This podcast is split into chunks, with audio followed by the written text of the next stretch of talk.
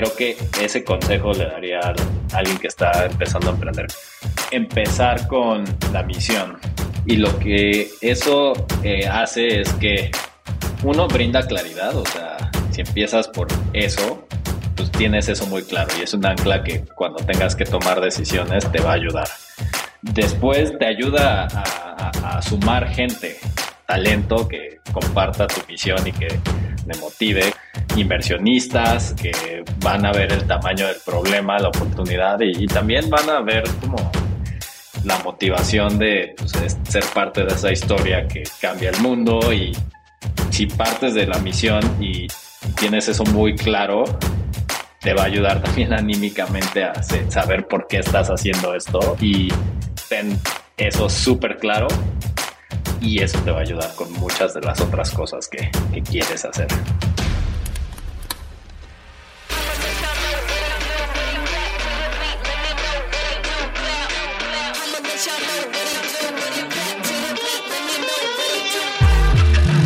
Hola, te doy la bienvenida a un episodio más de True Growth Podcast. Soy Fernando Trueba y semana a semana entrevisto a los emprendedores detrás de las startups más innovadoras de Latinoamérica para conocer su historia, los retos que enfrentaron, cómo salieron adelante y dejarte aprendizajes prácticos que puedas aplicar en tu negocio o carrera. Hoy voy a platicar con dos invitados muy especiales, Arturo Sánchez Correa y Manuel Andere. Ellos, junto con Sebastián Jiménez, son los fundadores de Sofía, la startup mexicana que quiere transformar la forma en la cual la gente cuida su salud. Tanto Arturo como Manuel y Sebastián estudiaron matemáticas aplicadas en el ITAM y después obtuvieron maestrías en estadística y machine learning.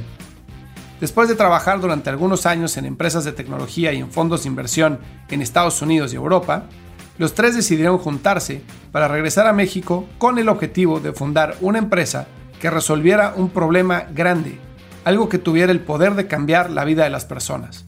Así, analizaron diversas variables y se dieron cuenta que la industria de seguros médicos lleva muchos años sin innovación y que existe un desequilibrio notable en los incentivos entre las aseguradoras y los pacientes que puede ser resuelto previniendo enfermedades por medio de un mejor cuidado de la salud.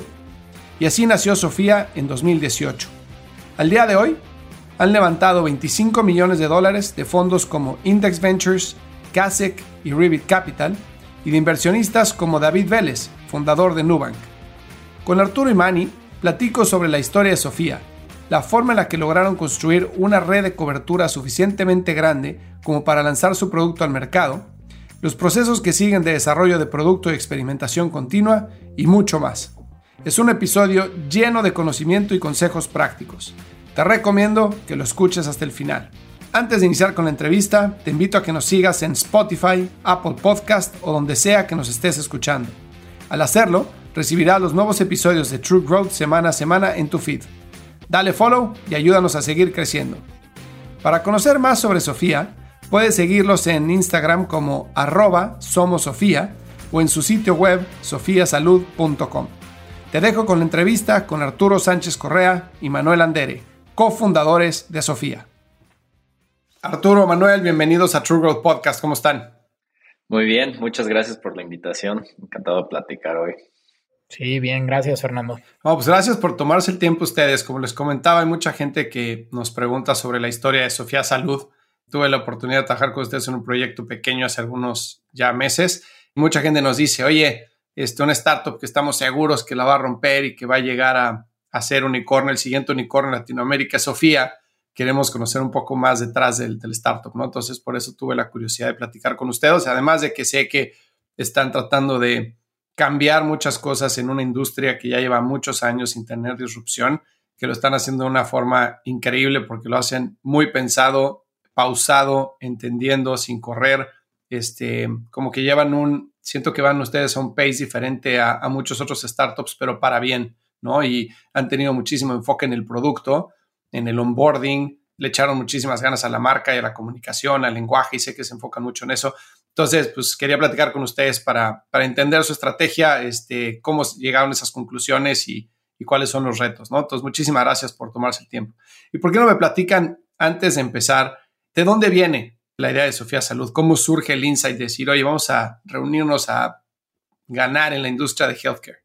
Sí, pues eh, bueno, qué padres los comentarios que, recibiste y nos gusta mucho, eh, pues sí, o sea, enfatizar eso que, dices, pero a ver, te cuento. Eh, tenemos ya algo más de cuatro años trabajando en Sofía y la idea surgió cuando los tres fundadores, Manuel, Sebastián, que no está aquí hoy, y, yo, estábamos viviendo en, el extranjero. Yo estaba en Inglaterra y Mani y, Sebo estaban en, California, los tres trabajando en distintos aspectos de, del mundo de tecnología y emprendimiento y, así. Yo estaba trabajando en un fondo de Venture Capital Manny, eh, este, ahorita eh, puede contar qué estaba haciendo él y Sebo estaba trabajando en Google y ya llevaba trabajando un rato allá. Y cuando empezamos a pensar en, o más bien, empezamos a pensar en que queríamos volver a, a México y en particular como traer muchos de los aprendizajes y de la forma de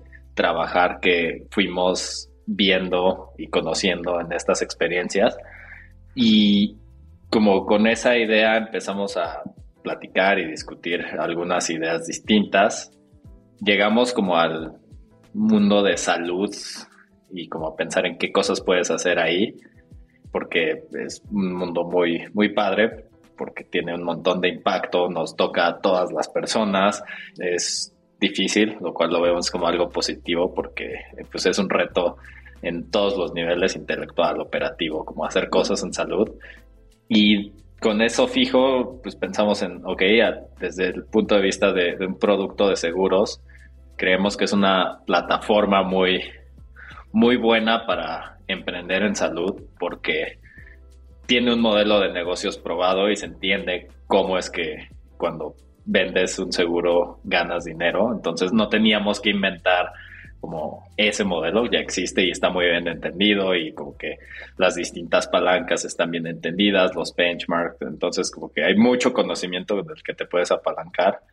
Dos, es un modelo de negocio, el de un seguro de salud, que es a, largo plazo con tus usuarios. Es decir, no te pagan por una interacción en un momento en el tiempo, sino los acompañas a través de mucho tiempo cuando están bien y críticamente cuando no están bien, lo cual te permite pues, tener un impacto también como a través del tiempo. O sea, porque si con tu producto logras a través del tiempo, cuando están bien, empujar a la gente a que pues cambie algunos hábitos de salud, pues eso tiene un efecto muy positivo en la vida de las personas porque idealmente se enferman menos y también pues un efecto positivo en nuestro negocio, eh, lo cual es como una alineación de incentivos padre. Pero bueno, todo esto para decir, nos gustó mucho esta idea de emprender en salud en la plataforma de un seguro de salud y queríamos y decidimos muy temprano tener control completo de la experiencia lo cual implicaba no asociarnos o no trabajar con una aseguradora existente, sino más bien nosotros decimos crear una aseguradora nueva porque queríamos controlar todos los momentos de experiencia. Y eso nos llevó a, el primer bloque de tiempo que es pues, en la historia de Sofía, que fue crear esa aseguradora nueva de salud. Tomó dos años y en el proceso fuimos creando el producto y fuimos creando el equipo y creando los planes operativos de cómo íbamos a brindar este servicio, muy en el laboratorio, como le gusta decir a uno de nuestros inversionistas. Y fue después de esos dos años que, ya lanzamos el producto a final de, de 2020. Entonces ya, acabamos de cumplir dos años de estar en el mercado y un poco esa es la primera parte de, la historia de Sofía, de cómo llegamos a ese primer punto donde tuvimos nuestro primer cliente y ya empezamos a operar. Y de todo esto que mencionas, Arturo, o sea, me encanta primero porque, o sea, se fueron a, o sea, la cabeza del gigante, ¿no? O sea, una industria como la de seguros eh, es un oligopolio, ¿no? O sea, eh, la verdad es que son, son, hay pocas empresas que la controlan. Las barreras de entrada son altísimas por cosas que mencionaste, ¿no? Tienes que construir una red de, de, doctores, una red de hospitales, este, el tema de, relación con las farmacéuticas, el adquirir usuarios, este, coberturas, este, miles de cosas, ¿no? Sin, sin tomar en cuenta además todo lo que necesitas de equipo de actuaría, cálculos, este, más tecnología, etcétera, etcétera, etcétera, ¿no? Entonces, las barreras de entrada son muy altas. ¿Qué es lo que veían ustedes que estaba roto en esa industria que los motivaba tanto como para echarte ese, ese tigre al cuello? Creo que si quieres yo, yo te cuento un poco cómo, cómo viví yo eso. Para mí fue súper, súper interesante la etapa en la que estábamos analizando el problema, porque, como dijo Arturo, como que luego, luego, o muy rápido llegamos a salud, que era un área muy, muy como de, de mucho impacto, y, y, luego también muy rápido llegamos al, al posicionamiento vía un seguro. Y luego lo que empezamos a hacer fue, fue como entender como bien cómo estaba la, la industria, ¿no? Como que anecdóticamente sabíamos como la industria de, de, salud y de seguros como que están muy retrasadas, casi no tienen innovación, casi no tienen nuevos jugadores, casi no tienen tecnología. Y lo que era muy interesante era que conforme íbamos entendiendo más y más el problema, porque ninguno de nosotros tenía un, un background en, en salud ni en seguros, entonces, conforme íbamos entendiendo más, hablando con diferentes personas de la industria, con proveedores, con hospitales, con abogados, con actuarios, de, todo un poco, lo que nos íbamos dando cuenta es que habían muchas, muchas oportunidades, muchas, ¿no? Eh, y eso lo hacía un problema muy atractivo y también muy divertido. Para contestar más, más puntualmente tu, tu pregunta de qué cosas vimos que estaban rotas, a ver, es que hay varias, ¿no? Pero empezando por porque creemos que el sistema de distribución eh, a través de, que hoy se da básicamente 100% a través de agentes o brokers, como que nosotros vemos eso como una intermediación que probablemente se puede quitar y ayudar a tener una relación más cercana con los usuarios finales y con eso ayudar a fomentar mayor transparencia, mayor claridad de un producto que en general tiende a ser complejo y hacer un loop de, mejora, ¿no? O sea, como de que te dan, te dan mucha retroalimentación y mejoras, ¿no? Entonces por ahí va una. Otra es un tema como más de brand y de marca, ¿no? En general la, reputación usualmente de las aseguradoras no es buena porque todo el tiempo están tomando decisiones difíciles y como que veíamos como, ok, si hay una oportunidad de, también un poco asociado a la intermediación, de crear una marca que sea mucho más amigable, mucho más cercana, ¿no? Y eso debería tener consecuencias este, positivas a largo plazo.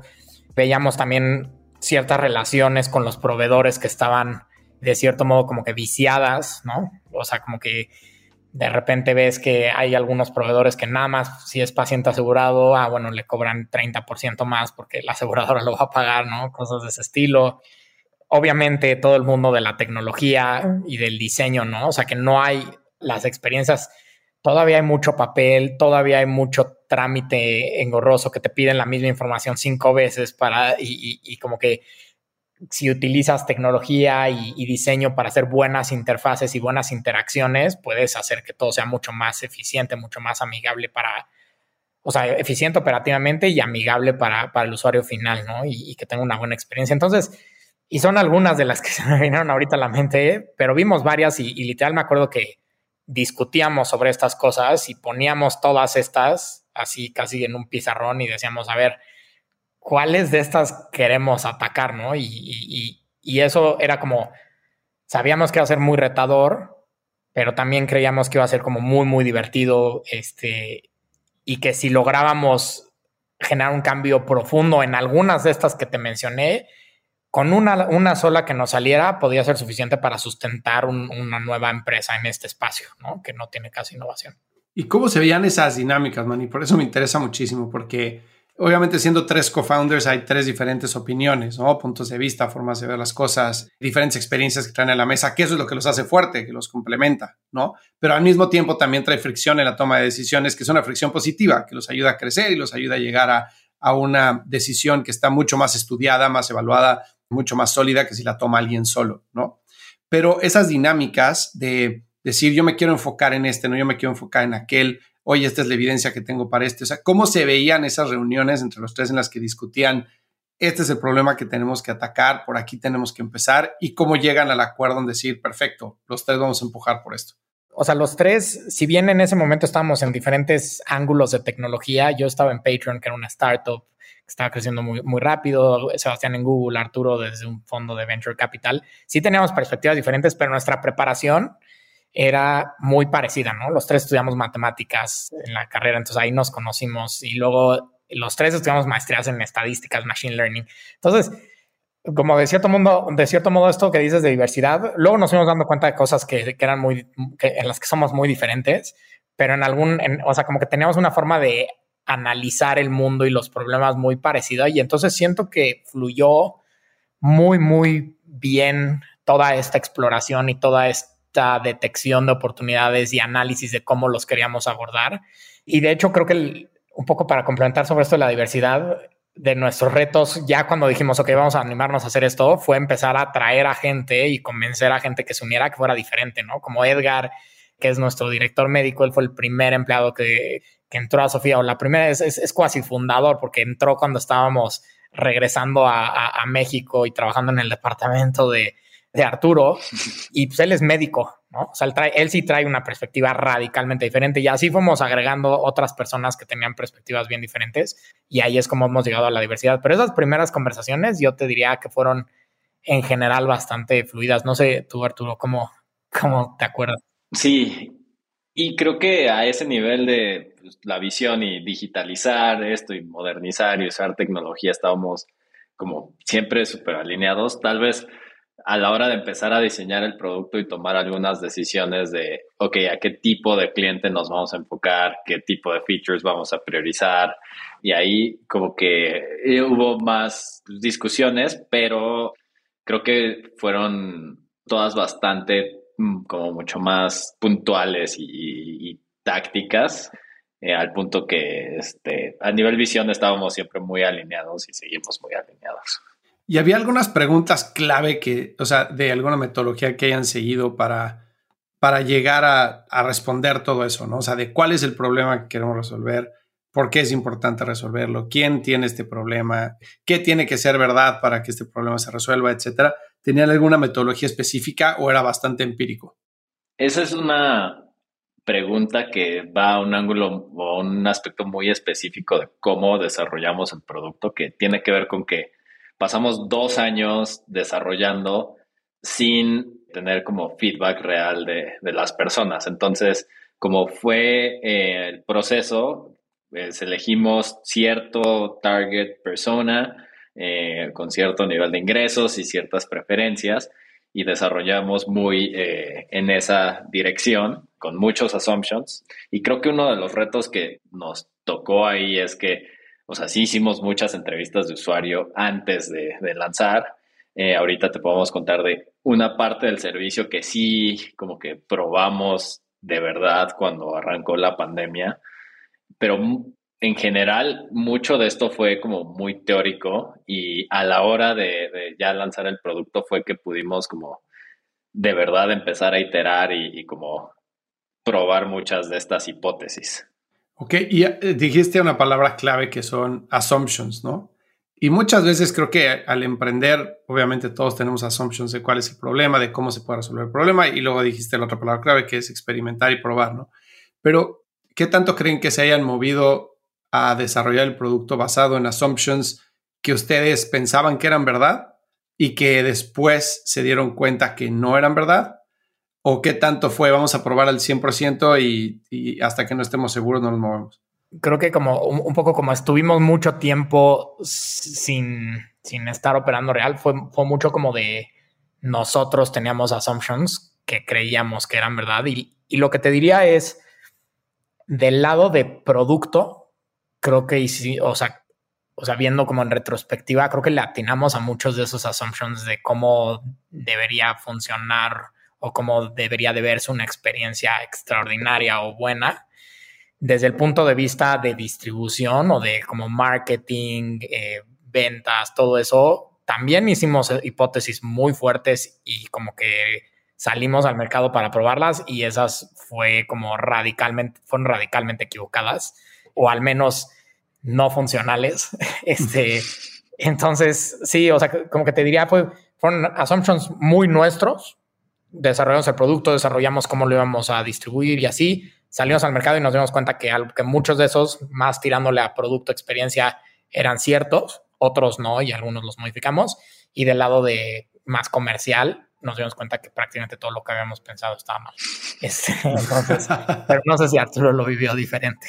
No, sí, muy, parecido. Em, y tal vez una cosa importante es que muchos de estos assumptions eran como implícitos. Y para hacerlo más puntual y no tan abstracto, por ejemplo, nosotros tres pensamos, ok, pues cuando alguien quiere comprar un seguro, o sea, lo busca y vamos a traer tráfico a la página. Y si hacemos un buen trabajo explicando con buen lenguaje y con este pues, lenguaje claro, em, debería pasar que puedan terminar como su compra em, muy como ellos solitos. Eso reflejaba mucho pues, el assumption implícito que nosotros teníamos de pues, estar viviendo en, eh, Manuel y Sebastián en, California, en Silicon Valley, donde todo el mundo habla siempre de tecnología y todo el mundo está probando cosas nuevas todo el tiempo. Y yo en Londres muy metido en la industria de startups, venture capital y siempre hablando de productos nuevos y así. Y pues la realidad es que la gente no lo pensó y no reaccionó así. O sea, la gente, al ser una marca nueva, que sí los llamaba, o sea, la marca fue como algo que desde el principio comunicó bien esta, este aspecto de es algo nuevo, es algo este, diferente y eso atrajo gente. La verdad es que descubrimos que sí es necesario como, sobre todo al principio, cuando eres muy nuevo y hay mucha incertidumbre de qué es esto, como handhold people y como tener más interacciones humanas y explicarles exactamente sus preguntas, no necesariamente las que tú pensaste que eran sus preguntas y pusiste en la página. Y sí, eso fue muy, muy radicalmente distinto a como lo pensamos estando en el laboratorio. Una vez que hicimos este cambio, pues se notó también como en la atracción comercial. O sea, cuando te mueves a esa, eh, a más cerca de donde está la expectativa del consumidor de cómo quiere comprar este servicio, pues sí, este, se aceleró mucho todo. Que muchas cosas también me imagino que deben de ser herencias de cómo ha funcionado la industria por años, ¿no? Este, que es una industria de información asimétrica, ¿no? Por completo, en la que un usuario, pues realmente no yo creo que el 90% de los usuarios no entiende qué es lo que está comprando cuando compra un seguro, ¿no? Entonces, me imagino que ese PTSD de haber comprado seguros anteriormente y de repente sale uno nuevo que te promete tantas cosas, dices, oye, qué padre, pero, pero por más que sea millennial y por más que lo quiera probar, pues como que necesito ahí un güey del otro lado de la línea que me responda algún par de preguntas para sentirme cómodo, ¿no? Exacto. Totalmente, totalmente. Y otra cosa que yo me acuerdo que hicieron ustedes es que crearon el producto mobile native, ¿no? Entonces era una aplicación y hacías todo el proceso de aplicación por medio de la, de la aplicación. Y tenían una página que estaba muy bien explicada con este, todas las ilustraciones de Sofía, etcétera, pero que al final del día podías empezar en la página, pero tenías que terminar en la aplicación, ¿no? Entonces había como una assumption de que la gente pues era mobile y este, en su, eh, por medio del teléfono quería manejar su seguro, etcétera, y que podían hacer ese bridge de una plataforma a la otra de forma eficiente, pero creo que en algún momento como que prefirieron, o por lo que vi últimamente, como unir las dos plataformas para que la gente también pudiera comprar el seguro por web, ¿no?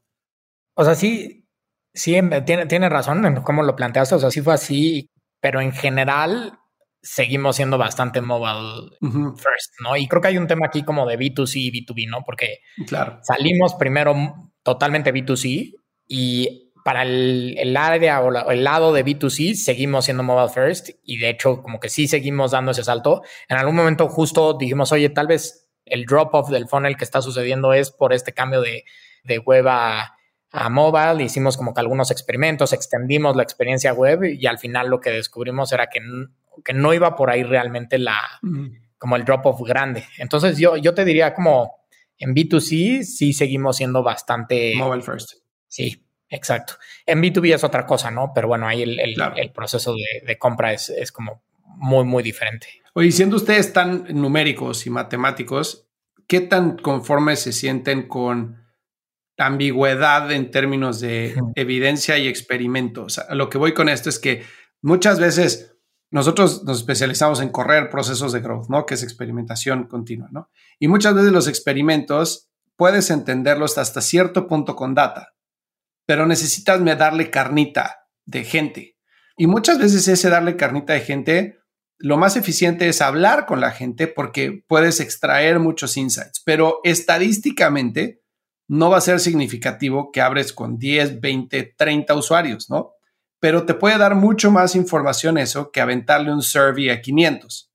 Estadísticamente las respuestas que tengas de 500 en el survey van a ser mucho más sólidas que lo que tengas de 30 entrevistas, pero probablemente sea mucho más útil lo de las 30 entrevistas. Entonces, ¿cómo se sienten ustedes en ese punto de, de ambigüedad de decir, híjole, la data dice esto, los usuarios nos dicen esto, pero son, es un grupo, un subset de usuarios porque tampoco podemos hacer entrevistas a mil, ¿no? Sí, eh, a ver, eh, voy a dar mi opinión a ver si Manny está de acuerdo, pero yo, yo creo que nosotros al ser pues, tan numéricos y como entender a fondo qué tipo de información necesitarías para tomar una decisión de verdad basado en datos. Como que tenemos muy claro que eso es muy difícil y en muchas circunstancias es casi imposible tener el dataset que te permite tomar la decisión solo basado en datos. Lo entendemos como pues, muy a nivel fundamental. Entonces como que muy rápido nos vamos de ahí, siento. Y más bien como que decimos, uff, no, para decidir esto con un experimento tendrías que tener como muestras de este tamaño y tendrías que evitar este efecto confounding y tendrías que hacer un randomization aquí que está imposible y, es como, uff, no, o sea, hacerlo formalmente con data no es práctico. Eh, entonces como que brincamos muy rápido y que sí es práctico para tomar esta decisión. Y creo que es medio contraintuitivo porque pues tal vez si no tienes como el conocimiento de, puede ser medio ilusorio decir, sí, tomamos muchas decisiones basado en data, pero cuando entiendes del nivel que tienes que tener de recolección de data para poder hacer eso bien, pues le tienes mucho respeto. o sea, yo la verdad estoy bastante de acuerdo con eso. O sea, creo que no hemos sido súper formales en, tomar decisiones basadas en datos sobre todo no en, análisis sofisticados, ¿no? Como A-B testing y, experimentos y así. Creo que es, bueno, yo, también en mi, trabajo anterior en, Patreon hice muchísimo diseño de experimentos y cosas así. Y justo como dice Arturo, es muy difícil, muy difícil que te salga bien y que tengas resultados como muy confiables, que el experimento esté bien diseñado, ¿no? Y, y luego las conclusiones las puedes hacer sobre una métrica muy particular, algo muy específico y entonces eso no te pinta como todo el panorama completo, ¿no? Entonces yo lo que pienso que hemos hecho y, yo creo que ha estado bien es, sí recolectamos mucha información, pero no intentamos eh, hacer análisis demasiado sofisticados, sino que más bien es como usas los datos y la información para pintar el, o sea, algunas métricas de alto nivel que probablemente no, o sea, que no están mal, ¿no? O sea, que como que son, porque no fue un análisis muy sofisticado y con esas como que identificas algunos algunos puntos clave o cosas que crees que se tienen que modificar y luego lo complementas con varias este, como entrevistas y cosas cualitativas que te ayudan a, entender por qué está sucediendo, por qué estás viendo estas cosas. Y la otra que creo que es fundamental es tú tener una, una visión y una y, bases sólidas. Bueno, al menos nosotros lo hacemos así, como, como que tenemos una visión y tenemos opiniones fuertes de cómo creemos que debe funcionar el mundo. Y un poco es como obviamente hay veces que vas, sales, lo pones y el feedback es tan fuerte que en contra de tu opinión que dices, no, pues no, a ver, claramente tengo que modificarlo, ¿no? Pero yo creo que es bueno tener cierta visión porque si no, nada más te estás moviendo con el ruido que vas escuchando, ¿no? Y entonces, como que tener cierta visión y ciertas cosas claras que dices, no, es que esto yo creo muy fuertemente que debe ser así porque lógicamente o porque pienso tal y tal y tal y tal cosa y luego entonces lo complementas con algunos datos de alto nivel que tengas como mucha certeza, que sean como relevantes, con información cualitativa y entonces ya lo combinas y tomas decisiones hacia dónde te tienes que. Más o menos creo que eso es, eso es un poco como lo hemos hecho. Completamente de acuerdo, sobre todo cuando estás temprano, ¿no? Que pues la data pues es carísima, o sea, no tienes data, o sea, no tienes volumen para poder este, plantear hipótesis tan sólidas a nivel estadístico, ¿no? Sí, sí, Que por cierto, o sea, ahorita, por ejemplo, ya estamos empezando a tener como datos y aplicaciones de los datos que, que empiezan a ser súper interesantes. Por ejemplo, para hacer como suscripción como automática, ¿no? Y entonces a muchas personas les hacemos una llamada para hacerles follow-up de, algunas cosas médicas que contestaron en su cuestionario en la app y algunas no, y algunas simplemente ya, ya no les llamamos y los aceptamos y es porque eso construimos modelos basados en la información que hemos visto en el pasado y tenemos cierto nivel de confianza de que esa persona, este, de cómo está en general el perfil médico de la persona y por lo tanto aceptarlo durante la suscripción. O por ejemplo en el, en el proceso de reclamaciones, ¿no? O sea, también como que tenemos algunos modelos, o sea, seguramente vamos a empezar a experimentar con aceptar reembolsos automáticamente basados en ciertos parámetros, o lo que ya hacemos es algunas reglas como para pagar mucho, mucho más rápido. Entonces, la data, claro que juega un rol súper, súper importante en nuestro negocio y era de las cosas que nos emocionaba, pero apenas ahorita estamos empezando a ver cosas donde realmente le puedes empezar a sacar jugo a esa información y hacer cosas un poco más sofisticadas. Claro, 100%. Oigan, a ver, si yo hubiera estado sentado en esa mesa cuando ustedes están discutiendo qué problemas atacar y eso, como yo pensaría sería, no tenemos que probar que la gente odia su seguro. O sea, que hay una relación negativa entre el usuario y el asegurador. No tenemos que probar eso porque pues, es un hecho, ¿no? Ahora, tenemos que probar, de alguna forma tenemos que lograr o probar que podemos crear suficiente confianza o suficiente nivel de excitement del usuario como para que sea suficiente como para echarse el riesgo de meterse un producto nuevo que nunca ha escuchado de él porque la propuesta de valor que está presentando es gigante, ¿no? Entonces, yo lo vería como un tema de, hay cosas que son table stakes que tenemos que tener sí o sí, ¿no? Como cobertura, como primas que estén, que sean competitivas o costo del seguro, distribución, etcétera. Hay cosas que son table stakes y hay otras cosas que tenemos que ser no marginalmente superiores, tenemos que ser muy superiores para que la gente vea ese beneficio y ese beneficio sea mayor que el riesgo que va a tomar de meterse una aseguradora nueva. ¿Ustedes están de acuerdo con ese análisis? Si sí, ¿qué era table stakes para ustedes y cuál era su apuesta de propuesta de valor así de por esto la gente va a venir con nosotros? Sí, estoy súper de acuerdo con ese planteamiento y lo discutimos en términos parecidos, tal vez no tan nítidos y tan explícitos en aquel momento, pero hoy en lo que, o sea, al punto al que hemos llegado, o sea, se mapea súper bien a, ese planteamiento. Y las decisiones que tomamos en aquel momento siguen siendo como nuestra guía y va muy en torno a o sea, ¿qué, nos hace diferentes y qué es esa razón para que la gente como que tome este riesgo, como dijiste, con una eh, opción nueva? Y va muy por el lado de que los seguros tradicionalmente son una cosa financiera para cosas solo catastróficas. Sofía es diferente en que te ayuda a cuidar la salud no solo a pagar el cuidado de la salud. Mm.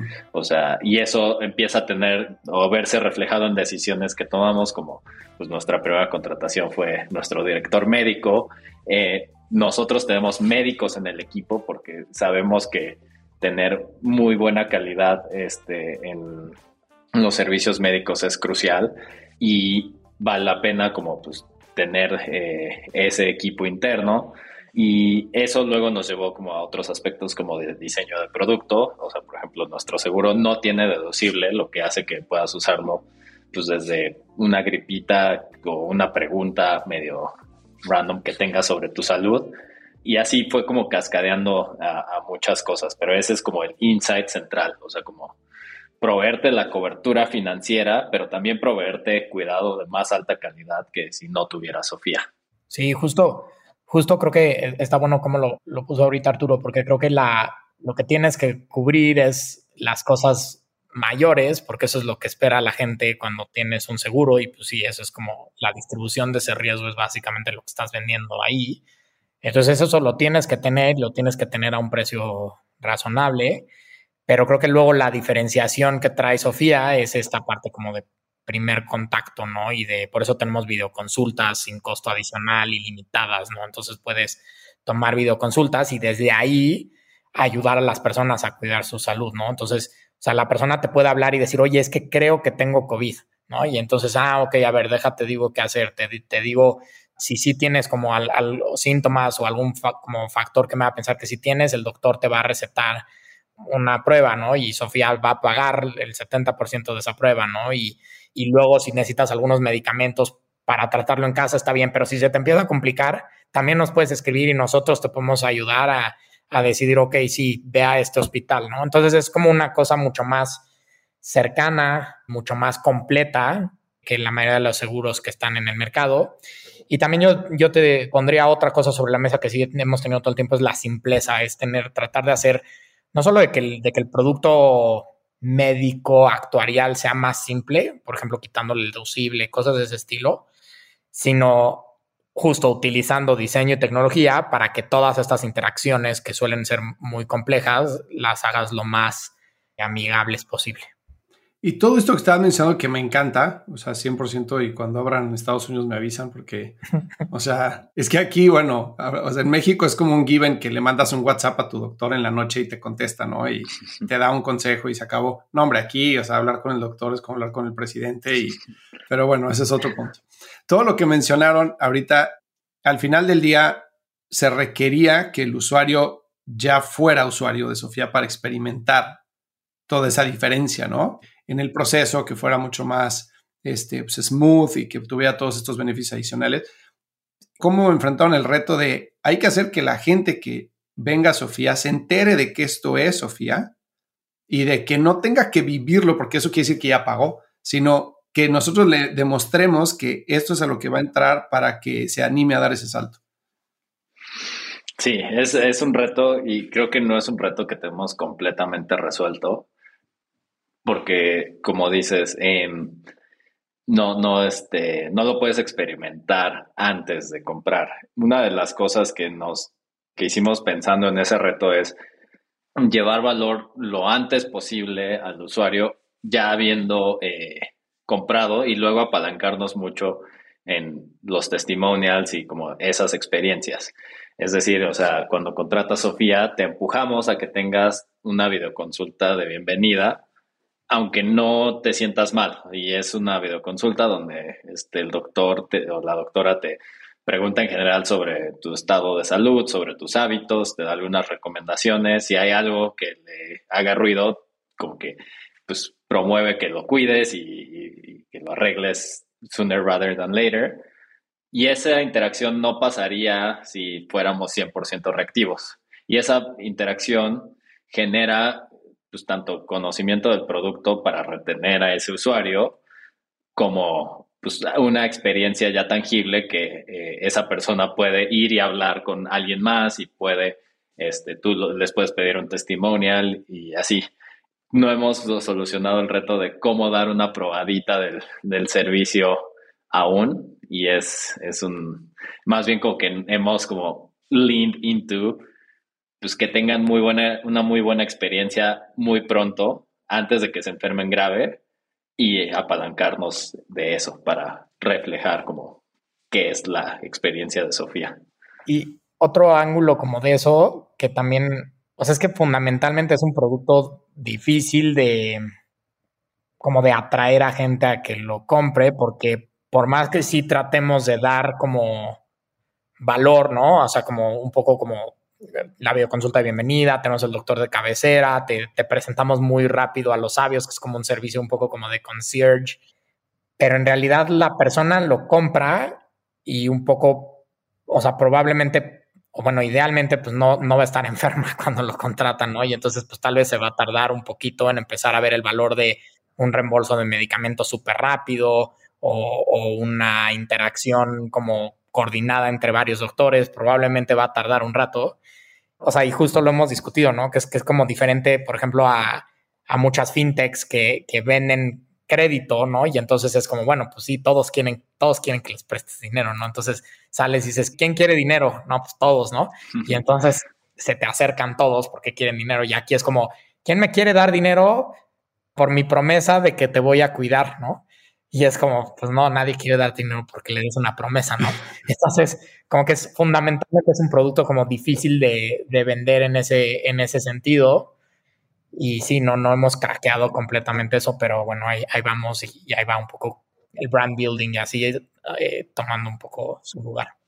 Y, y sí, como que fortalecemos mucho las experiencias de los que ya les tocó pues, usar el servicio y, y pues enfatizando mucho esta, todos estos puntos de valor que, pues, que van a tener ya estando, ya sean preventivos o, correctivos de la protección financiera. Pero pues sí, este tiene, tiene sus retos. Que de alguna forma lo que están tratando de hacer es ustedes como eliminar esa ventaja que tienen todas las aseguradoras sobre la gente, ¿no? O sea, como que nivelar los incentivos, quisiera decir, ¿no?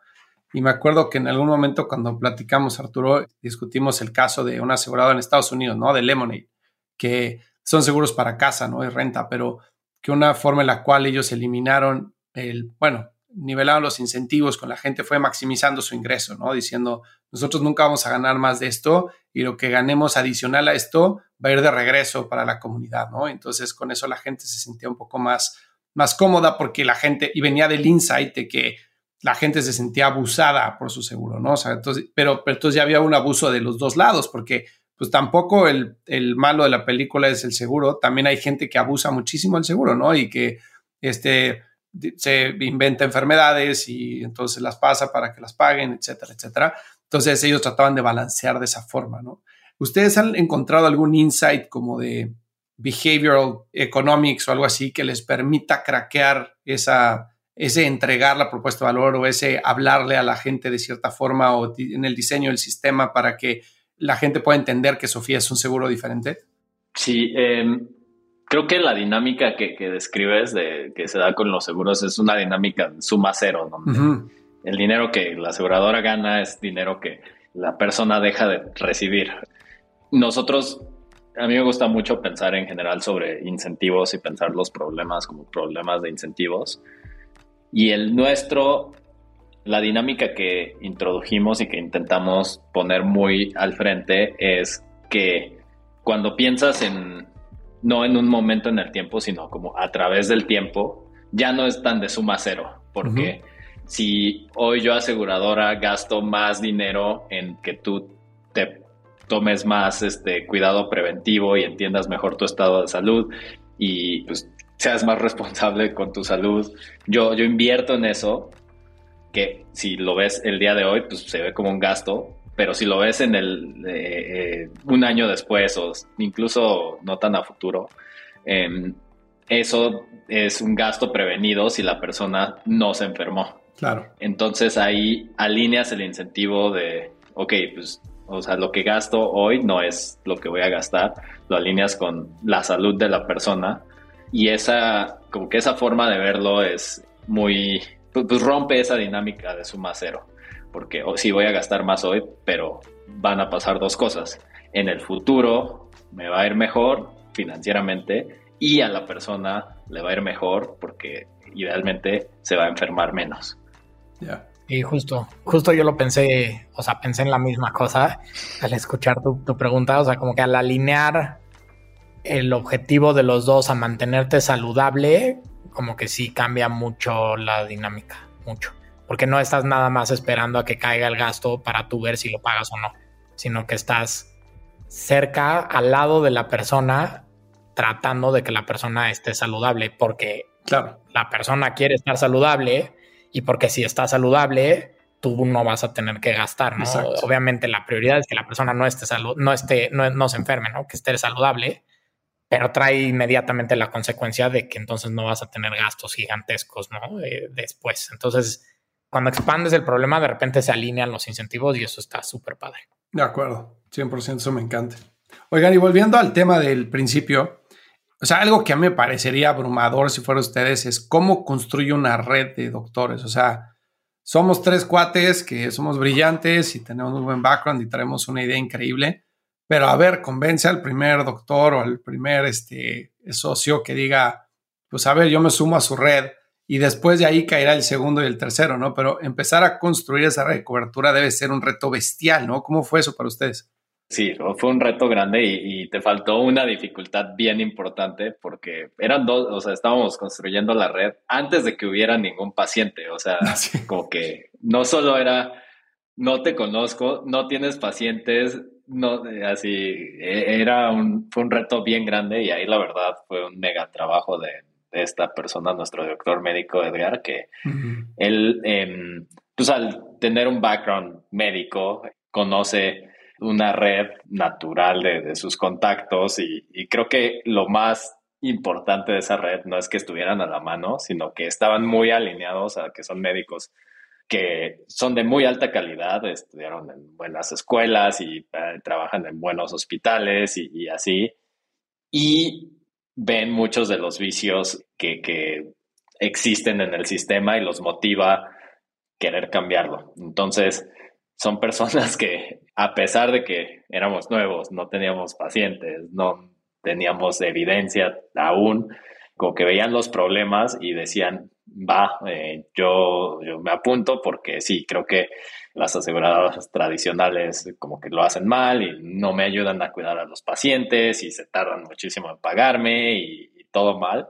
Entonces, cuando ven algo nuevo o cuando vieron algo nuevo, como que se sumaron, pero bueno, al final fue mucho Edgar empujando esto. Sí, sí. O sea, yo justo creo que ahí Edgar es el que hizo toda la magia. O sea, yo como que yo no sé cómo logró inyectarles ese entusiasmo a todos esos doctores y, convencerlos de que esto era algo a lo que le debían de apostar y, a la fecha creo que sigue haciendo como un súper trabajo en eso y, ayudándonos a crecer, ¿no? Ahora, ahora mucho del reto, como que ya logró echar a andar esta, la, bolita y ahora un poco el reto es como crecerla, manteniendo esa calidad de, de médicos que tenemos que es súper buena, pero sí, o sea, hizo, hizo magia Edgar en ese sentido. Que me imagino que al principio, pues vender esperanza pues, es mucho más fácil que, que después vender datos duros, ¿no? Cuando dices, todavía no lanzamos, pero va a estar increíble. Hay quien dice, ah, bueno, me convenciste con tu visión y me subo. Y después lanzas y te cae un paciente cada, no sé, cada mes y dices, oye, güey, pues no, o sea, yo también necesito más pacientes, ¿no? Entonces ahí hace, pues, como el, el, problema de todo marketplace, ¿no? Que es, es difícil encontrar ese balance. Sí. Ahora, pensando en ese momento, y no sé si esto aplique, pero aplica para muchas reglas de la vida, ¿no? El típico Pareto, ¿no? Que es de, habrá un porcentaje de doctores que tiene una gran cobertura de pacientes, un porcentaje más chico. Entonces, cuando hicieron esa estrategia, ustedes pensaban, ¿necesito doctores o necesito a los doctores que tienen a los pacientes? Es como de, voy para convencer a algunos y esos algunos me ayudan a convencer a los demás, o tengo que ir a los doctores que tienen la cobertura ya. Creo que siempre lo hemos pensado más como del lado de cómo cubrimos las necesidades médicas de los usuarios y separado de los pacientes que, eh, o sea, haciendo un poco el contraste con un marketplace eh, que ambos lados te traen del otro y así. O sea, como que nosotros hemos más bien pensado a ver qué servicios médicos y qué especialistas médicos o profesionales médicos necesitamos y así diseñamos la cobertura. Creo que sí hay un spillover efecto de que pues, cuando ya tienes un médico y por alguna razón habla del seguro o, de los diferentes seguros, pues eh, si está feliz con Sofía puede traer más pacientes, pero no hemos como jalado esa palanca tan explícitamente, que creo que es algo que en los marketplaces pues es una palanca que sí usas más explícitamente. Ok, entiendo. Oigan, ¿qué cosas tenían que ser verdad? O el día de hoy, ¿qué cosas tienen que ser verdad para que se cumpla la función, o sea, la visión de Sofía? O sea, todavía hay cosas que comprobar, supongo, ¿no? ¿Cuáles serían sus, sus este, principales preocupaciones en ese sentido? O sea, para que nosotros lleguemos a X número de, de socios, tiene que suceder esto, ¿no? Y, para que suceda eso, pues obviamente hay una probabilidad de que suceda o no, este, si se sienten cómodos este, compartiendo esa parte. Creo que la, la pregunta como más existencial de funciona y alguien lo quiere, esa está, o sea, nunca está completamente resuelta, pero claro. ya no es como nuestra principal preocupación, o sea, como que ya tenemos miles de este, usuarios y, ya atendemos muchas, muchos casos de todo tipo de casos. Ya hemos atendido cirugías de corazón, ya hemos tenido casos así importantes. Entonces, y pues ya hay miles de personas. Entonces ya hay, existen estas personas que lo compran y funciona. Ahora el reto es balancear todas las distintas cosas que tienen que seguir funcionando mientras escalamos y esas son bien variadas, o sea, son desde que podemos escalar lo que hablábamos ahorita, que la red de doctores manteniendo una calidad médica muy alta, que podemos escalar nuestras operaciones, porque obviamente cuando eran los primeros socios y teníamos y veíamos un caso, toda la compañía estaba viendo el caso. Hoy pues, suceden tantos que más bien tenemos que ver cómo escalamos esa operación y cómo podemos mantener un buen servicio, no solo en lo médico, sino en todas las otras cosas. Tenemos que eh, también ver cómo escala. Hoy funciona bien, pero eh, a medida que escalemos, es un reto mantenerlo bien, este, todo el tema del manejo de riesgo, porque pues, somos tanto un prestador de servicios como una fintech este, que maneja riesgo y este tipo de cosas. Entonces, está todo esto. Tenemos que escalar los mecanismos de adquisición. Digo, eh, hoy estamos a una escala que ya no trivial, pero pues tenemos claro que para, o sea, está explícito en nuestra misión como compañía, es mejorar la forma en que millones de personas cuidan su salud y para llegar a esa escala de millones, pues todavía tenemos que como que acelerar o, la velocidad a la que crecemos tiene que dar saltos en órdenes de magnitud y eso implica pues cómo escalas tu adquisición, cómo escalas este tu equipo de ventas, cómo escalas tus esfuerzos de marketing para ya no llegarle solo a las personas que son como early adopters. Entonces creo que el reto pasó de ser como hay gente que lo quiere comprar y funciona a cómo haces que eso escale teniendo en cuenta todas las aristas de complejidad que vienen con eso. Sí, o sea, totalmente creo que eso es una, una manera de pensarlo. También creo que todavía, aunque definitivamente hemos visto que sí hay un mercado para esto y que el producto funciona y que hay gente muy, muy contenta con, él, mucha, mucha gente contenta, creo que todavía para llegar a esa escala también necesitamos que, siento que tenemos que inspirar a más personas a que vean los seguros como algo más holístico, o bueno, que no, sé si lo seguro, sino que, un poco que compren esta idea de que lo que es Sofía es mejor porque no solamente te va a cubrir financieramente, sino que te va a ayudar a, cuidarte, ¿no? Y entonces como esta... Como educación. Como esta educación, o sea, es como un, como, como, como educar, convencer, yo lo puse como inspirar, pero como para que la gente diga como, como, wow, sí, o sea, es que lo que quiero no es nada más la parte financiera, quiero que me ayuden a resolver mis problemas de salud y valorar eso. O sea, creo que si más gente logra verlo así, que nosotros creemos que es, que es una manera muy buena, obviamente, de verlo, si más gente, creo que va este proceso de escalar, o sea, la, la, la parte de crecer el número de socios, crecer el número de empresas que tenemos, se va a dar como mucho, mucho más fácil. Obviamente están los otros, todos los otros temas que es como, ok, ¿cómo construyes que todo siga funcionando bien, ¿no? Claro. Pero ese creo que es uno que es, sí tenemos nosotros un trabajo, pero también es, es difícil porque educar y cambiar el mindset de las personas es de las cosas como más difíciles. Uf, de lo más difícil que hay, completamente, de lo más complicado.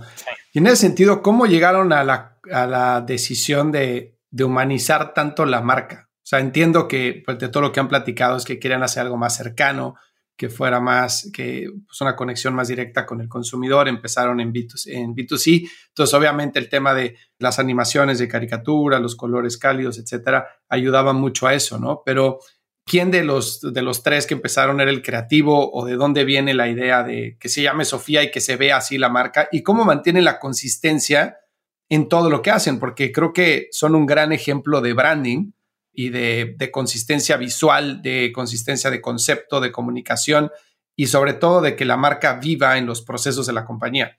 ¿Cómo hacen el policing de todo eso? Yo quiero empezar porque creo que ninguno de nosotros tres es el creativo y creo que si, si yo te enseñara el primer logo que hizo Arturo, creo que tal vez no nos hubieras invitado al podcast, pero pero bueno, entonces no, no fuimos nosotros tal cual. Sí queríamos que fuera más humana. El nombre sí fuimos nosotros y sí, justo la idea de poner el nombre de persona fue, iba muy, mucho por ahí, como de, de, que sea algo como relatable. Y luego fue como ponerle nombre a un bebé, literal. Literal buscamos listas de nombres de, bebés, ¿no? Y, como si queríamos que fuera niño o niña en ese sentido. y después creo que fue más, pues son las personas que se han unido al equipo, ¿no? Ale eh, era una diseñadora, ahorita ya no está con Sofía, pero bueno, ella fue la que nos empujó mucho a, hacer este brand que tenemos hoy. Y ahora tenemos a Mel, el equipo de branding, este, el equipo de marketing, creo que ellos son los principales responsables, pero, pero bueno, más o menos así lo veo. Pero perdón, te interrumpí, Arturo. Iba a decir exactamente lo mismo. O sea, creo que abstrayendo un poquito es el realization de, pues sí, nosotros tres no somos creativos, de acuerdo que el logo, no está tan feo el logo que yo hice, pero el que tenemos hoy es infinitamente superior.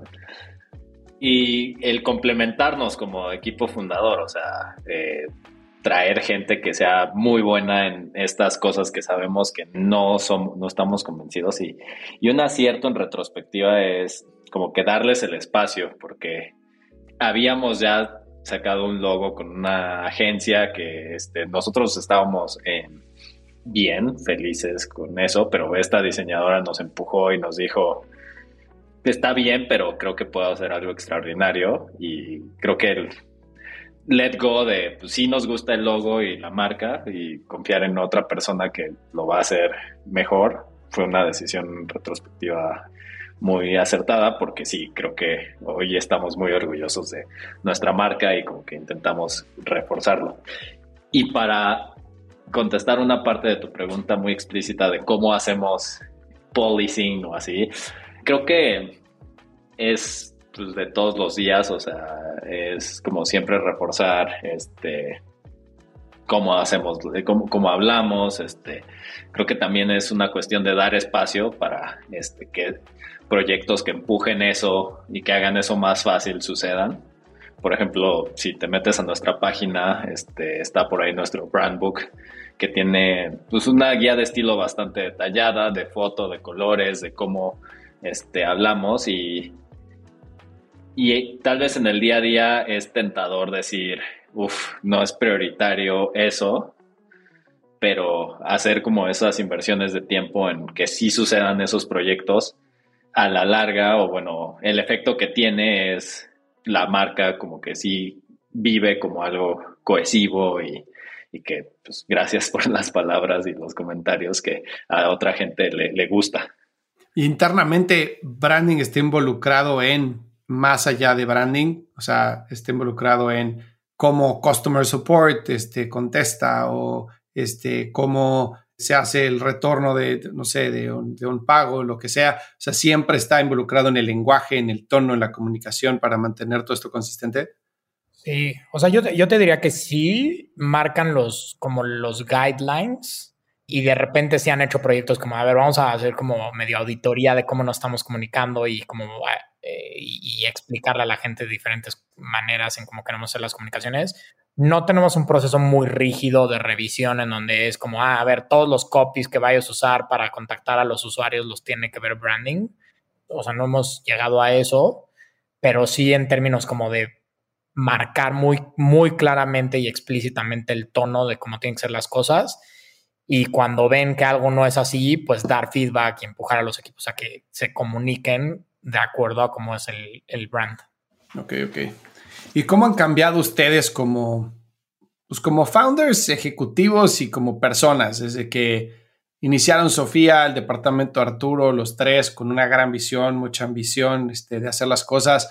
Me imagino que ha habido muchísimas piedras en el camino desde crear la empresa, contratar gente, este, crear la red de doctores, levantar capital, etcétera, que te van formando, ¿no? Y te van, pues van creando fricción, bajo presión se crean los diamantes, ¿no? Y si se saca lo mejor de las cosas. Pero, ¿cómo sienten ustedes que hayan cambiado de el Manny, el Arturo que empezaron Sofía al día de hoy? Creo que el reto como grande es empiezas y tienes como visión sobre muchas cosas, producto, marca, cómo vas a hacer, cómo va a operar la empresa y a medida que vas como interactuando con el mundo y distintas partes del mundo, de la parte comercial, cómo los clientes te compran, pues vas como topándote con realidad. Y creo que el reto importante y mucho de esto debe ser el reto de todos los em, emprendedores es cómo balanceas, pues sí seguir fiel a tu visión y a la misión que tienes como compañía y no acabar y no perseguir cualquier glimpse of hope que el mercado te puede dar y andar como todo desenfocado. ¿Cómo balanceas eso, o, sea, como el feedback de mercado con tu visión? Y eso se repite en muchas cosas porque empiezas a crecer el equipo y, pues en algunas de, estas eh, decisiones ya no es solo tu visión, sino es la visión de la nueva persona que se unió al equipo. ¿Cómo balanceas, ok, si no, estas cosas son importantes eh, y estas son como indiscutibles y no las vamos a mover con, no, pues estas personas están como haciendo mucho de lo que tiene que suceder. Y esa tensión creo que es, eh, o sea, a tu pregunta específica, es la, eh, cómo he cambiado, pues me he movido mucho más a, ya no es solo mi visión y así, pues hay muchas realidades de muchos ángulos que hay que tomar en cuenta, pero de fondo hay como, siempre está esa visión a la que debes como anclarte y no soltar.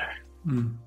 Ya, sí, creo que a Sebo es al que más le ha pegado, porque si ves sus canas, desde que empezamos ahorita ahora, sí es, sí es mucho más significativo, pero yo también he engordado un poco, pero, pero no, pero, o sea, creo que para mí creo que el cambio más como importante que yo he sentido, siento que es como, o sea, me acuerdo que al principio cada discusión era así intensa y como muy acababa en, o sea, no en gritos, pero en así, o sea, discusiones muy, muy, muy acaloradas. Y un cambio muy significativo que yo he visto en mí es, es como la capacidad de mantenerte mucho más calmado y no sé si eso es por la cantidad de problemas a los que te enfrentas y de, cosas estresantes, ¿no? O sea, porque sí es algo, es como real que todo, o sea, constantemente estás teniendo como que triggers que te podrían hacerte como estresarte, enojarte, desmotivarte, o sea, constantemente estás teniendo eso, ¿no? Todo el tiempo, todos los días, ¿no? llega un punto, si lo trabajas bien, en el que aprendes como un poco a manejar esos, esos, este, como esos estímulos y acomodarlos bien y aprender a, tomar decisiones, este, pues con, con, eso y tú mantenerte como calmado y entender los puntos, escuchar a las personas, saber cuándo necesitas cortar una discusión para pensarlo más. No sé, como, como que ese autorregulación, yo diría que es de las cosas que yo he, con las que yo, yo he cambiado mucho. ¿Y cómo le hacen? ¿O tienen algún tipo de, o sea, siendo matemáticos de background y tan organizados, ¿tienen algún tipo de proceso que les ayude para poder resolver tantos problemas a la vez? Es que han adoptado con el tiempo de, no sé, hay mucha gente que dice, yo tomo decisiones en la mañana, no en la tarde porque estoy cansado, o este, no tomo más de X decisiones al día, o este, para que yo tome una decisión necesito que entender esto, esto y esto, o yo solo me enfoco en este tipo de decisiones, o algo que hayan implementado o siguen operando de, pues hay que moverse para adelante y survival mode y vamos para arriba. Creo que ninguna de las anteriores. Tenemos muchos, como mucha estructura y, y, muchas formas de hacer ciertas cosas. Y Manny, por ejemplo, puede contarte a detalle de cómo hacemos producto y eso hace que no sea una cuestión de en la mañana me dedico a decidir de productos, sino es más como el método de cómo hacemos productos. Yo tengo pues algunas otras de, por ejemplo, mando un update así cada semana a la compañía y a nuestros inversionistas con los highlights y lowlights de, de la semana y eso como que le pone mucha estructura a cómo vas enfrentando al, este, pues, todas las cosas que están sucediendo. Em, pero diría, pues hemos eh, construido como sistemas que nos ayudan a, hacer distintas cosas, desde construir producto, a cómo comunicamos cierta información interna y externamente, y hay muchos ejemplos de ese tipo de cosas. Sí. Entonces, sí, lo, o sea, lo que hacemos como en producto de ingeniería son algunas cosas como bastante concretas Una es como que si tratamos de partir como todo el producto como en, digamos, como en elementos separados y que sean como muy exclusivos para que la gente que pones en cada uno de esos partes pueda ser como bastante independiente, ¿no? Y tomar decisiones como bastante independiente. Eso, es una. Y luego hay otra, otra cosa que hacemos que, es, que creo que nos ha servido mucho es, es la cadencia de trabajo y la dinámica de trabajo. Y bueno, hay, muchas cosas como de Scrum y así que te ayudan un poco a esto, pero nosotros lo que hacemos es hacemos como cadencias como muy cortitas, o sea, de hecho semanales, a veces de dos semanas, pero en donde cada una de estas unidades como que va proponiendo, o sea, los líderes de cada una de estas unidades va proponiendo qué es lo que quiere hacer de acuerdo a un roadmap y nosotros lo que hacemos es, bueno, Sebastián y yo, Sebastián que lidera producto y yo que lidero tecnología, es un poco como una vez a la semana darles feedback de esas cosas que están como proponiendo hacer y ayudarlos a, estafear a las personas adecuadas en ese proyecto, ¿no? O sea, obviamente están los líderes, pero luego hay otras personas, eh, ingenieros, diseñadores, que pueden ayudarlos a eso. Y creo que hay, hay, hay, un par de cosas como que creo que tenemos dos ángulos como muy diferentes, Sebastián y yo, y que creo que se han complementado muy bien. Creo que Sebastián mucho de lo que hace cuando está haciendo esta evaluación de los proyectos que, van, que la gente está proponiendo hacer es pensar si es lo más importante de acuerdo al objetivo de la compañía. Entonces, creo que literal todo el tiempo tener en mente, ok, ¿cuál es el objetivo de la compañía de estos dos meses o estos tres meses? Este proyecto que estás diciendo, ¿cómo está ligado o impactando a ese objetivo y asegurarte que sea, que estés trabajando en las cosas más importantes? Y el otro ángulo que es el que yo he traído es un tema muy de eficiencia porque yo lo veo siempre como desde la perspectiva como de, de la gente y del staffing y me intento asegurar que todo el equipo esté trabajando como que tenga un, un reto en el cual como que su tiempo va a estar bien, bien como empleado, ¿no? Y entonces me fijo como que literal en cada una de las personas que está trabajando en los proyectos y digo, ok, esta es la persona adecuada para trabajar en este proyecto y creo que sí le va a tomar una semana y creo que va a ayudarlo a crecer, pero al mismo tiempo va a aportar valor y así. Entonces, son como, la mía creo que ayuda mucho a que tengas un equipo como muy eficiente y muy productivo, porque tienes a todos todo el tiempo trabajando en algo que los está retando y que está como pues sí, todos están siendo productivos. Y creo que el otro ángulo es un tema más de, de, que esa productividad se está enfocando en las cosas adecuadas. Entonces, bueno, esas son algunas de las cosas que hacemos nosotros. Que eso seguro, eso segundo que mencionaste es clave, ¿no? O sea, tener un North Star Metric. Hay muchas empresas que trabajan para resolver muchas cosas a la vez y al final del día no resuelven nada o resuelven todo a medias, ¿no? Pero me encanta cómo lo planteaste de ver cuál es el objetivo del quarter, del semestre, del mes, del año, de lo que sea. Lo que estás haciendo te lleva más cerca de tu meta, sí o no. Ese es el principal criterio para definir si, si se invierte el esfuerzo en un feature o en un desarrollo o no, ¿no? Este, ya después viene la priorización, ¿no? De decir, oye, a ver, el impacto que puede tener este contra el esfuerzo que puede tener, entonces va rankeado primero o lo mandamos segundo, tercero, lo que sea, pero el chiste es que todo lo que se trabaje te empuje o te lleve más cerca de, al objetivo que tienes como empresa, ¿no? Sí, sí, totalmente. Bueno, ¿qué consejos tendrían para alguien que esté empezando un negocio ahorita? Este, desde un punto de vista de, desde cómo evaluar la idea hasta qué paso seguir para este, levantar capital o no. O sea, ¿qué les funcionó a ustedes? Creo que empezar con la misión y empezar con qué es la cosa que quieres lograr y cambiar en el mundo y hacer que sea una cosa importante y grande. Es medio paradójico, pero mientras más difícil sea lo que quieres hacer, más fácil se van a hacer otras cosas. En nuestro caso, pues queremos cambiar cómo la gente cuida su salud. Es súper, súper difícil, pero hay otros miles de problemas muy, muy difíciles. Y lo que eso eh, hace es que uno brinda claridad, o sea, si empiezas por eso, pues tienes eso muy claro y es un ancla que cuando tengas que tomar decisiones te va a ayudar.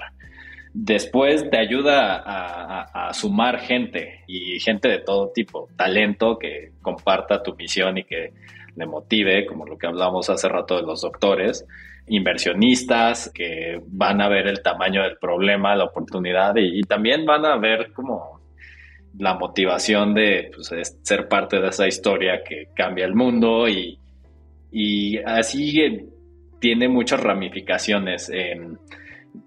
si partes de la misión y, como y tienes eso muy claro, eh, te va a ayudar también anímicamente a saber por qué estás haciendo esto y, creo que ese consejo le daría a, alguien que está empezando a emprender con ten eso súper claro y eso te va a ayudar con muchas de las otras cosas que, que quieres hacer.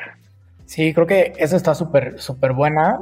Creo que otra, o sea, que, creo que al mismo tiempo que tienes como esa visión muy clara y eso de a dónde quieres, a dónde quieres llegar y cuál es tu misión, creo que tienes que estar muy, muy, muy atento a las señales que te dan, que te da el mercado y, y como estar dispuesto a siempre admitir que estaba mal alguna de tus, mm. de tus hipótesis, ¿no? Si bien la misión debería de mantenerse como intacta y, tú debes de seguir como en, ese camino, sí debes de estar dispuesto a decir, esta parte del producto, la verdad es que por más que a mí me guste, no, y estar dispuesto a, a dejar ir ideas o a tratar cosas diferentes es, es, fundamental y reaccionar rápido, ¿no? O sea, creo que eso, es muy importante.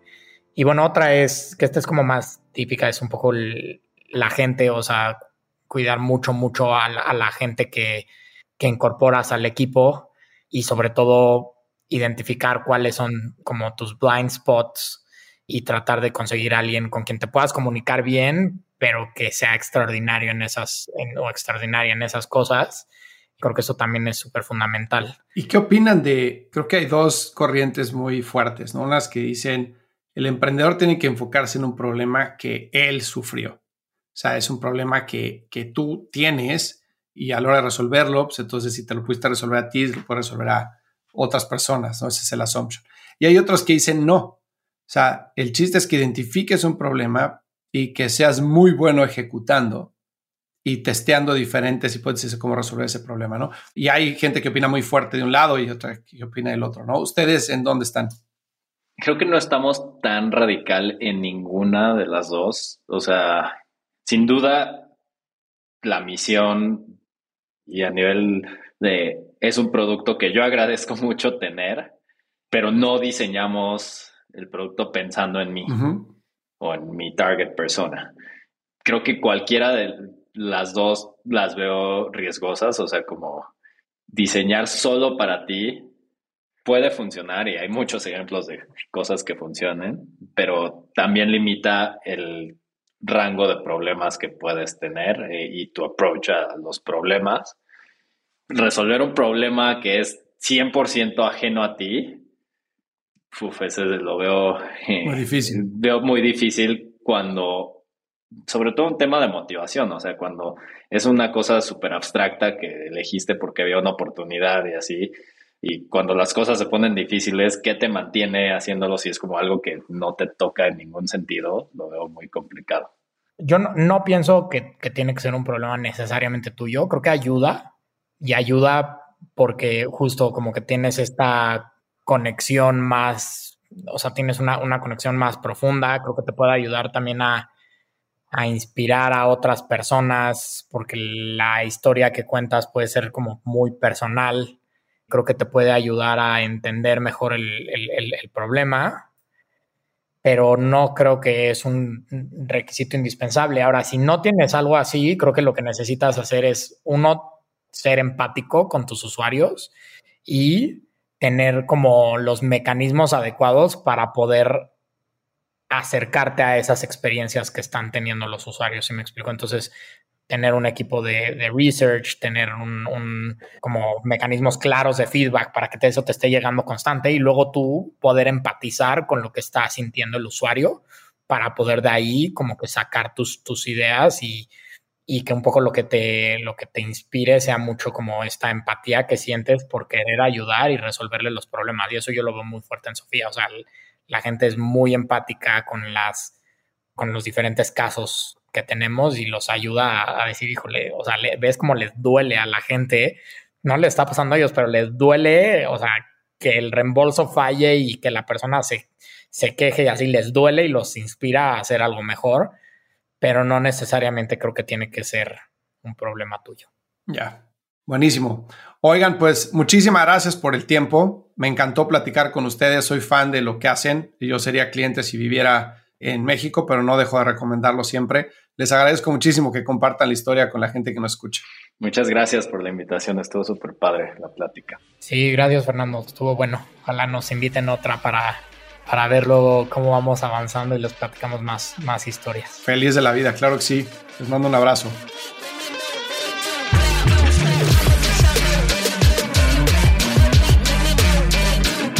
Hey, no te vayas. Si quieres conocer más sobre growth, ve a truegrowthco.com y descubre todas las soluciones que tenemos para personas que quieren avanzar su carrera y emprendedores y ejecutivos que buscan acelerar el crecimiento de sus negocios.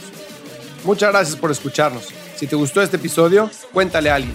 Y si no, también cuéntale a alguien. La mejor forma de ayudarnos es compartiendo tu opinión. Dale follow a True Growth Podcast en Spotify, Apple Podcast o donde sea que nos esté escuchando. Y ya que estás aquí, regálanos 5 estrellas para que más gente como tú descubra este podcast. Suscríbete a nuestro canal de YouTube para seguir los episodios de True Growth de una forma más interactiva y síguenos en Instagram para conocer más sobre nuestros invitados. Yo soy Fernando Trueba y te espero el martes en el siguiente episodio de True Growth Podcast. Mientras tanto, sigue creciendo.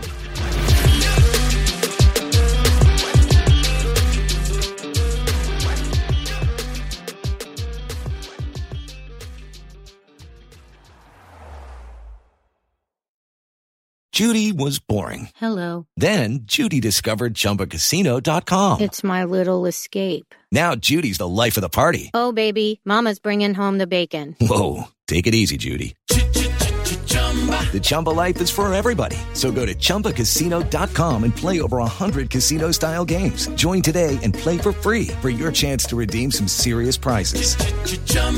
ChumbaCasino.com. No purchase necessary. Void where prohibited by law. 18 plus terms and conditions apply. See website for details.